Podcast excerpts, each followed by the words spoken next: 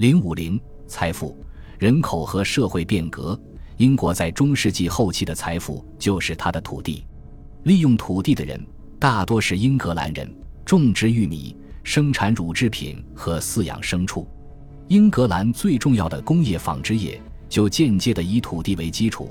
这块土地上通常放牧着大群的绵羊，生产欧洲最细的羊毛。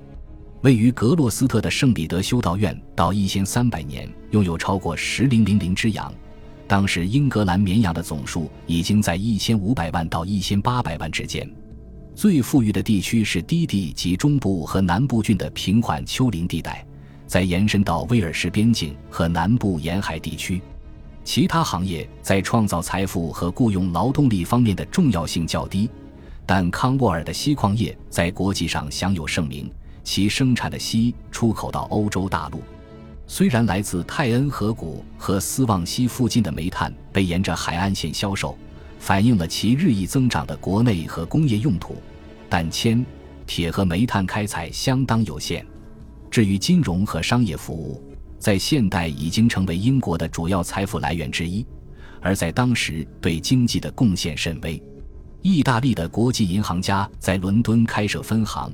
尽管爱德华一世和爱德华三世在向这些意大利公司偿还战争贷款时很慢，仍然很少有英格兰商人（赫尔的威廉德拉波罗是例外）能够与他们相竞争。除了沿海水域外，英国的商业海运通常远远落后于其他国家的航运。但加斯科涅出口到低地国家的葡萄酒和羊毛，的确越来越多地由英国商人和船只来承运。英格兰和威尔士的乡村，点缀着数以千计的农贸市场和集市，主要服务于半径在十几英里左右内的当地社区。大多数这些小城镇和村庄都与他们的农村腹地融为一体。农村的富裕居民经常参与城镇生活，加入行会，购买或租用城镇住宅，以及在城里上班。少数规模更大的城镇，包括一些港口，商业活动范围更广。十五世纪，史鲁斯伯里的商人定期前往伦敦，来自首都和加来的商人来到威尔士边境寻找细致羊毛。布里斯托尔因其与波尔多的重要联系，迅速成为中世纪后期色文区的转口港。同时，约克、考文垂，特别是伦敦，更是成为国际贸易中心。这些财富带来了个人、机构和王室的繁荣。最大的地主是世俗的权贵、主教、修道院和其他宗教机构。在一千三百年，他们仍然受益于上个世纪不断增长的人口所带来的市场繁荣。价格上涨，来自土地的收入大幅增加。格洛斯特伯爵在班诺克本战役中去世后，他的地产收益估计每年六千英镑多一点，而坎特伯雷的基督教堂小修道院的地产。在一千三百三十一年的岁入超过了两千五百四十英镑，因此，土地所有者都热衷于开发他们的地产，并对他们的有效管理充满兴趣。他们尽可能地坚持自己的权利，从租户那里压榨出更高的租金，并在庄园法庭中仔细记录与租借地相关的租地者义务。这种来自土地的财富，是贵族阶层在政治。行政和社会上产生影响力的基础，其中许多人在好几个郡以及威尔士和爱尔兰都拥有地产。例如，汉弗莱、赫里福德和埃塞克斯的伯爵继承了埃塞克斯、米德尔塞克斯、亨廷顿郡、赫特福德郡和白金汉郡的财产，同时还拥有威尔士边境地区的布雷肯、海伊、亨廷顿和卡迪科特的地产。土地同样是绅士阶层的财富基础。尽管只是在更加本地的郡一级，土地给教会的土地所有者带来了世俗的权威，增加了他们对人类精神和灵魂的控制力。这种财富可以让一个人在国家舞台上更加自负、更具野心，就像兰开斯特伯爵托马斯一样，他是当时英格兰最富有的伯爵。一千三百年的农民生活在一个土地稀缺的世界，他们提升经济实力的机会。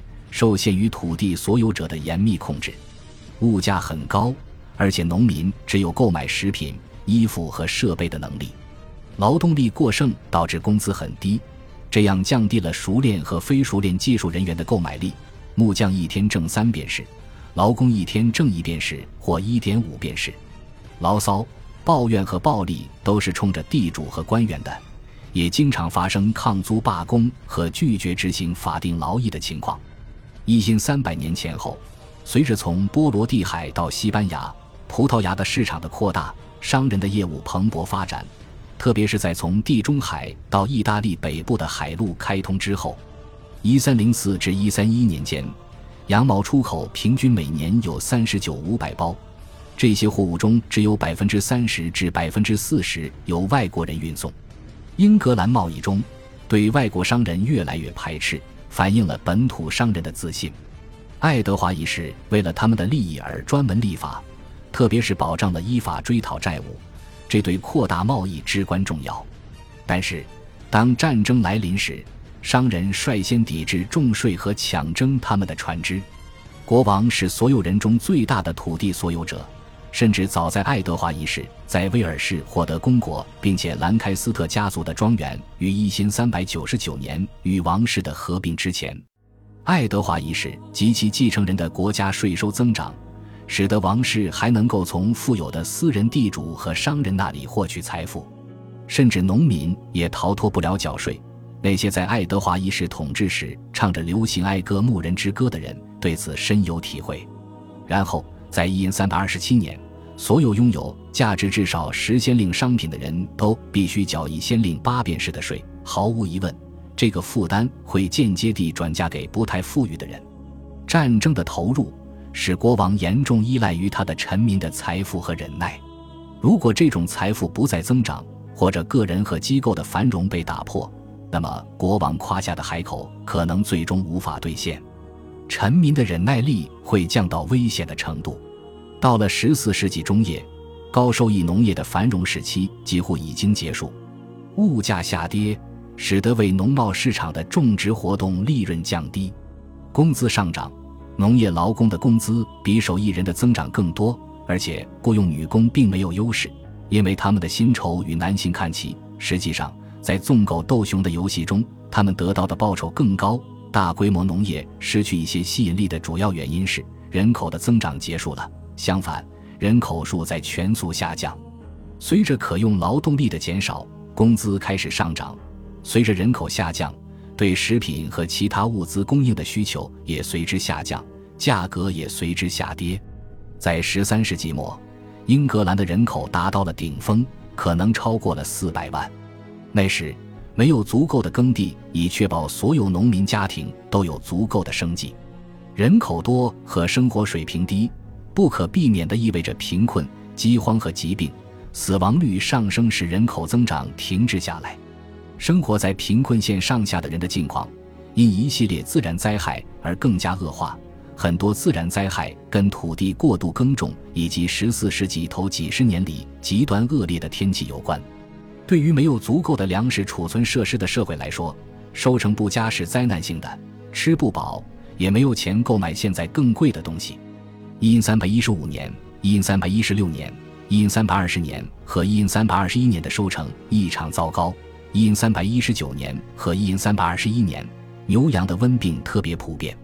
拉姆齐修道院的庄园过了二十年才恢复过来。一三二四至一三二六年，英格兰部分地区发生了严重的洪水，在肯特郡淹死了数千只绵羊。饥荒和疾病蔓延，在黑尔斯欧文庄园，百分之十五的男性在一三一五至一三一七年间死亡。农业混乱普遍存在。粮食价格飙升，羊毛出口萎缩。然而，这是一场暂时性的灾难。英格兰在十四世纪二十年代开始逐渐恢复，但是穷人的脆弱性已经显露无遗。鼠疫造成的影响更持久、更深远。这场瘟疫在当时被称为“大死亡”，自十六世纪后期才被称为“黑死病”。首轮疫情于因三百四十八年在英格兰南部爆发。到一三百四十九年底，已经向北蔓延到苏格兰中部。同时代的牛津郡神父杰弗里·勒贝克描述了疫情从港口开始蔓延的过程。传染病是通过滋生老鼠的船只来到英国的，人们无法诊断其原因，也不知道如何处理其后果。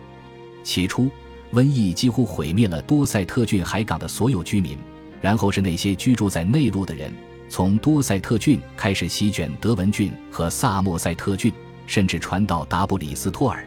然后格洛斯特人拒绝布里斯托尔人进入他们的领地，人人都认为生活在疫区的人的呼吸具有传染性。但最后疫情还是袭击了格洛斯特，还有牛津和伦敦，最后整个英格兰都遭到蹂躏，不论男女。只有不到幺幺零的人幸存。由于墓地不够用，人们选择用耕地来埋葬死人。无数的普通人和众多的修士、修女和神父都死了。死人到底有多少，只有上帝知道。瘟疫主要袭击的是青壮年。这场大规模的传染病于八月十五日传到布里斯托尔，九月二十九日左右开始在伦敦蔓延。它在英格兰肆虐了整整一年。疫情无比严重，以至于许多村庄完全绝户了。这场大灾难对英格兰造成了毁灭性打击。苏格兰人幸灾乐祸地认为英格兰人罪有应得，但幸灾乐祸之后，悲伤接踵而至。上帝的愤怒之剑离开了英格兰人，而使苏格兰人陷入疯狂。第二年，瘟疫除了继续蹂躏英格兰和苏格兰，也开始蹂躏威尔士人。最后。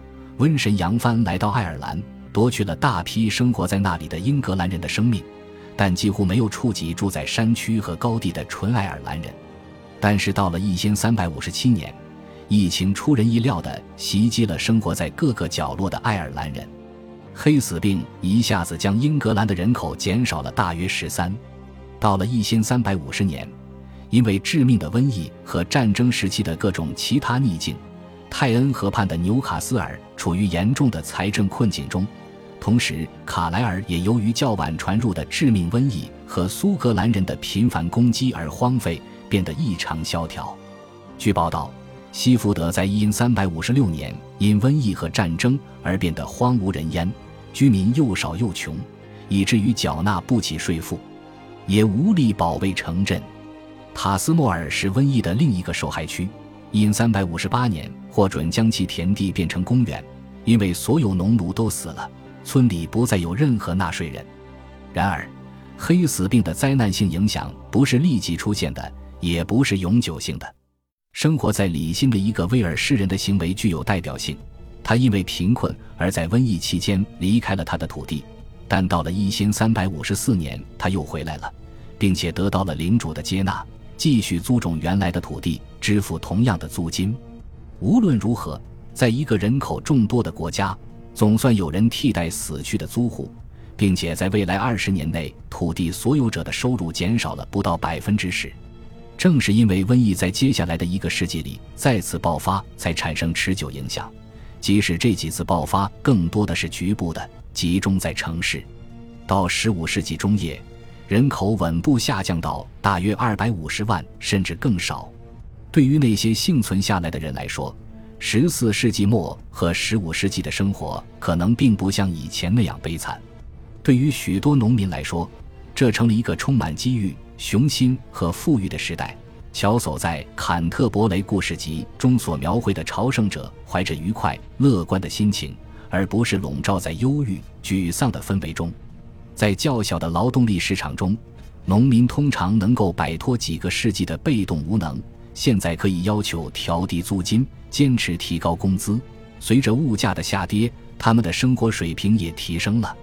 更成功、更有野心的农民出租新地产，把余钱带给其他农民。而且在历史上，农民第一次建造了大量的石头房屋，特别是在南部和东部地区。另一方面，地主们正面临严重困难，小麦、羊毛和其他大宗商品的市场利润较低，导致英格兰的耕地面积缩小，农业投资缩减，工资和其他成本攀升。更可取的做法是放弃高收益农业，转而把土地租给有进取心的农民。许多社区整个被遗弃，其中原因是人口危机和长期战争的双重困境。英格兰地区失落的村庄数量最多的是靠近苏格兰边境的诺森伯兰郡和掠夺者垂涎的怀特岛。直到15世纪的最后几十年，英格兰的人口才开始显著上升，直到17世纪才再次达到了一千三百年的水平。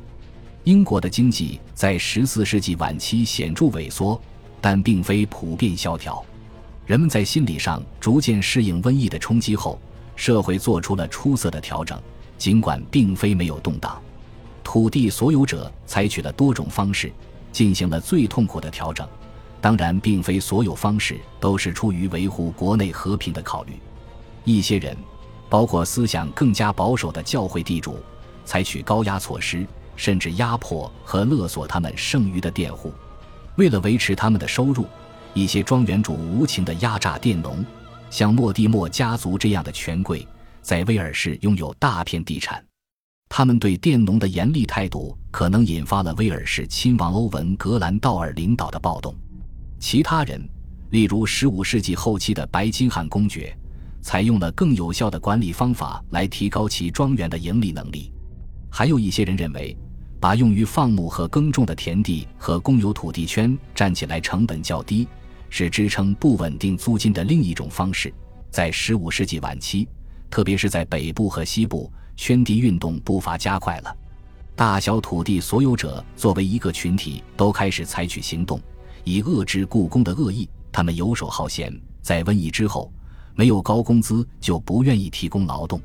爱德华三世颁布了旨在恢复鼠疫前的工资水平、阻止被解放的劳动力的流动的法令，并很快转化成议会法规。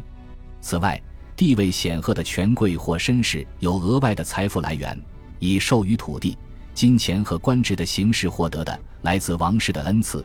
家庭遗产使约克公爵理查成为他这个时代最富有的贵族，或者有幸与一位继承了丰厚遗产的女继承人或富有的寡妇结婚。其他人凭借为国王效力而发迹，尤其是在战争中。亨利五世在征服法国的过程中打了一系列大胜仗，他的手下利用捕获的俘虏索要赎金，并占领了法国北部的庄园。